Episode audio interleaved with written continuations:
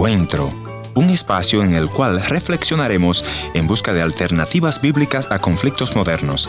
Esperamos que sea de su completo agrado. Y ya con ustedes, su anfitrión, el pastor y consejero familiar, Ernesto Pinto. Lo más criminal que he escuchado esta semana es que quieren legalizar la pedofilia, o sea que los adultos pueden abusar de los niños sexualmente. Imagínese usted a dónde hemos llegado. Creo que Sodoma y Gomorra se ha quedado pequeño. Por ahí dijo un predicador que Dios tendrá que meter su mano en este mundo porque nos hemos vuelto locos. Realmente no nos bastan los millones y millones de abortos que tenemos todos los años en nuestros países. Ya no nos basta la prostitución por todos lados. Ya no nos basta la promoción de la homosexualidad sino que ahora queremos abusar a los niños. Dios tenga misericordia de nosotros.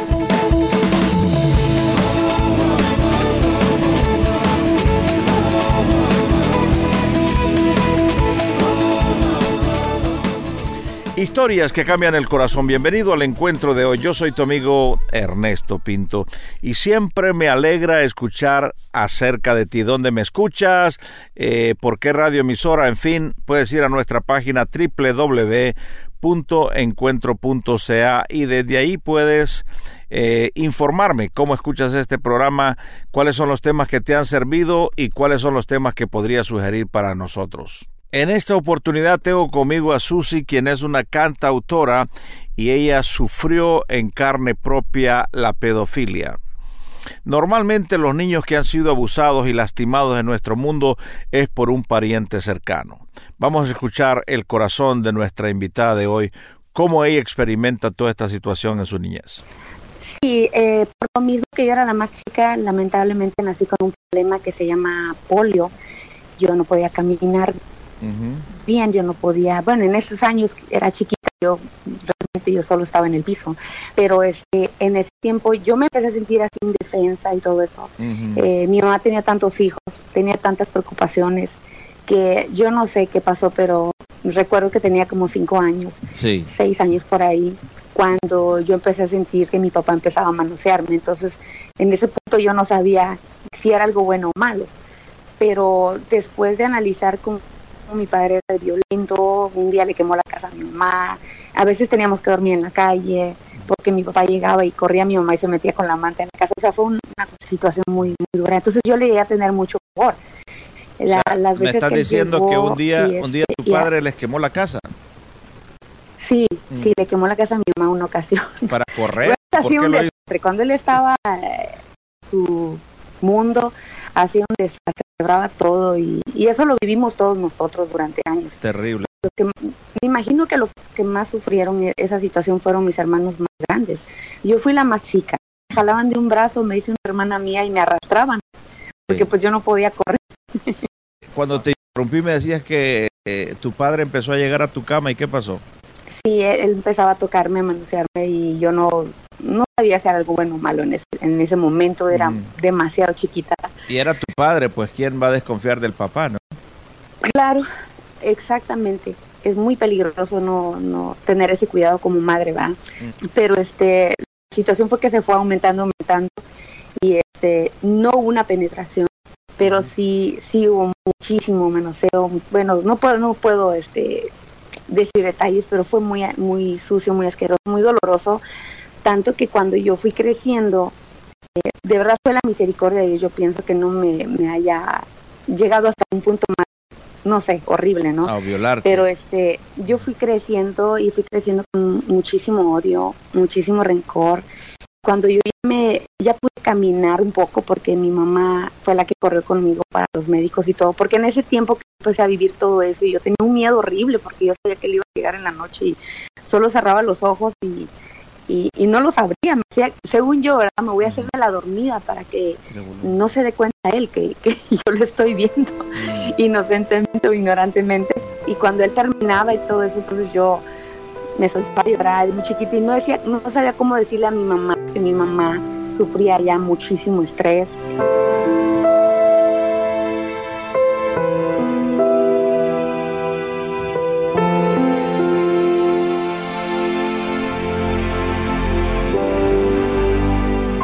Gracias por continuar en la sintonía de este su encuentro de hoy. Si usted nos acaba de sintonizar, estoy conversando con Susi Solís, quien creció en una familia de ocho y nos dice que ella fue abusada por su propio padre. ¿Cuántos de nuestros niños estarán enfermos en su corazón como nuestra invitada de hoy porque han sido abusados por sus propios parientes. ¿Y cuántos parientes llevarán en su corazón esa culpa, esa mancha negra que un día van a confrontar, no solo con sus parientes acá, sino también en ese juicio final tienen que confrontarse delante de Dios? Cuando hicimos la pausa, Susi nos decía que nunca le dijiste a tu madre? ¿Por qué nunca le dijiste que estaba siendo abusada? Tuve mucho miedo a decirle porque como algunas veces ella me, me, corrigió de una manera muy este, violenta, yo le tenía cierto miedo también a mi mamá y pensaba que no me iba a creer. Entonces, y también decía, si hablo, me va a matar mi papá, porque pues él, este, con machete, con lo que fuera, llegaba a todo y este, lo único que pasó fue que en su misericordia Dios me guardó, aunque yo no lo conocía. Y fui creciendo, entonces cuando llegué a una edad donde yo ya podía hablar mejor, eh, defenderme, expresarme, porque pues era muy niña antes. Claro. Entonces ya no permití que él se acercara. Entonces yo empecé a buscar la manera de dormir cerca de mi madre. O sea, yo, nadie, no, no se dio cuenta nadie, yo siempre buscando dónde quedarme, en el rincón de mis hermanos, en, algún en el rincón de mi mamá. en algún momento. Y así fue en algún momento entonces Susi tienes que confrontar a tu padre y le dices, ya no, ya no vas a hacer Llegó un momento en que pues, yo ya crecí, tenía nueve años, yo creo, no sé, eh, yo ya razonaba mejor y ya sabía que no era correcto, entonces yo empecé a mal. Él quería llegar, decía, váyase viejo tal por cual, y, y yo así, porque pues eh, mi ambiente era un ambiente del mundo, ¿me entiende? Yo no era una cristiana, entonces yo le hablaba con palabras groseras. O sea, él perdió autoridad conmigo. Eso, ahora lo entiendo, ¿verdad? Entonces yo ya pude eh, pararlo. Ya no se me acerca, ya no me toca, ya no me... Porque a veces él estaba jugando barajas o cosas así, me sentaba en sus piernas, me jalaba mm. y, él estaba tocándome a mí. Nadie se daba cuenta, yo quería que alguien viera qué me estaba haciendo. Entonces ya cuando yo crecí un poco más dije, hasta aquí no más. Entonces un día que se me, se me acerca y yo hago esto, y se me acerca y eso tiene esto en el otro, y es horrible, o sea, cuando yo recuerdo todo eso a mí me duele, porque era mi padre. ¿Cómo sana el corazón, Susi? No, no lloro de dolor, o sea, de, de, de, de coraje, no, no, no, porque el Señor me sanó, gracias a Dios. Gracias al Señor, Él me sanó, nos dice Susi. Y la verdad, mi amigo, el único que puede traer verdadera paz y esperanza al corazón se llama Cristo Jesús. Es el único que puede borrar nuestro pecado y puede sanar nuestro pasado. Susi, como te mencioné al principio, es una cantautora y vamos a permitir que en esta canción Susi exprese su amor al Señor. En momentos de tristeza en momentos de dolor, cuando mi corazón siente solo desesperación, solo tú Jesús me alientas y me ayudas a seguir, pues tu gran amor que habita en mí no me deja desistir.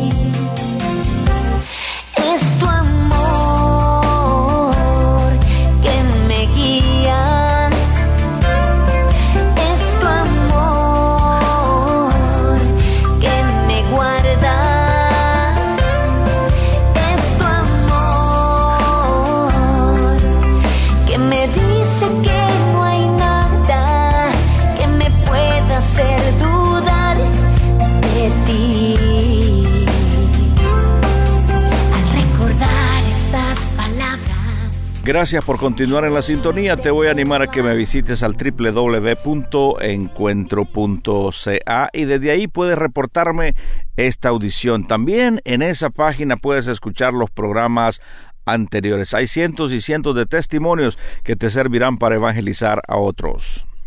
Susi puede cantar ahora porque decidió entregar su vida a Cristo, pero me dice, una vez que yo entregué mi vida a Cristo, había una necesidad profunda en mi corazón de perdonar a mi padre. Escuchemos cómo ella lo expresa. Lo primero que Dios empezó a tratar conmigo es tener que perdonar a mi padre, porque perdonar no es un sentimiento, es que no siento, es que todavía no. Y sí, era nueva en el Evangelio, necesitaba tiempo conocer más a Dios, o sea es cierto. Que una vez que ignoraba muchas cosas de la palabra. Una vez que entregas tu vida a Cristo, lo primero que Dios demanda de ti es que perdones a tu padre. Exacto. Mm.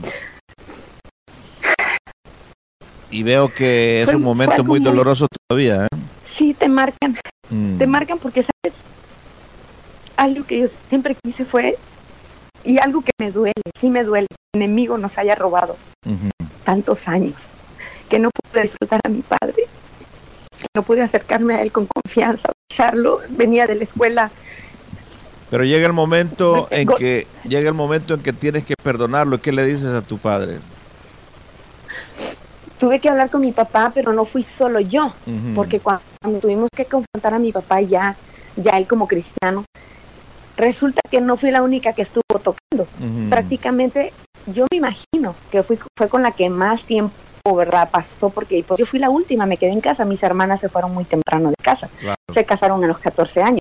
Yo me imagino que huyendo, ¿verdad? De él. Entonces, en ese tiempo, cuando sentimos, va, pedirle perdón a mi papá, nos juntamos con el pastor y me recuerdo a mi cuñado que estaba ahí para apoyarnos y todas las hijas y dos de mis hermanos.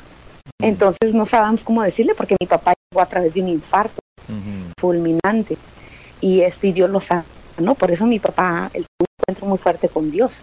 Entonces dijimos, ¿y si, y si le da un paro ahí, qué vamos a hacer, verdad? Porque va a ser un impacto. Lo enfrentaron como familia entonces. Exacto. ¿Y qué le dijeron ese día? Que, que queríamos decirle que lo perdonábamos por todo lo que nos había hecho y entonces cada una de mis hermanas empezó a hablar. Yo sentía esto cuando tú me tocabas y todo eso. No estaba mi madre ahí y no se puso así todo colorado. y dimos como que ya se moría ahí de la vergüenza. O sea que a todas las hijas las había abusado. Me imagino que si nadie de ellas dio detalles, solo que, que las había tocado con sus dedos y mm, todo, pero no, no dieron más detalles. ¿Cómo te sentiste después de ese día que ustedes le dijeron estamos dispuestas a perdonarte? Oh, no, yo me sentí devastada. Yo, yo fui la única que le dije que, lo perdonaba y, y, y que me perdonara después de ese perdón, ¿qué pasó en tu corazón? Oh, cuando yo dije lo perdono, fue como que solté una, una carga muy grande. Mm. Una carga grandísima, de verdad. La culpabilidad, la culpa, la falta de perdón, todo eso es, es muy dañino, te, te mata, termina contigo, tarde o temprano. Al recordar esas palabras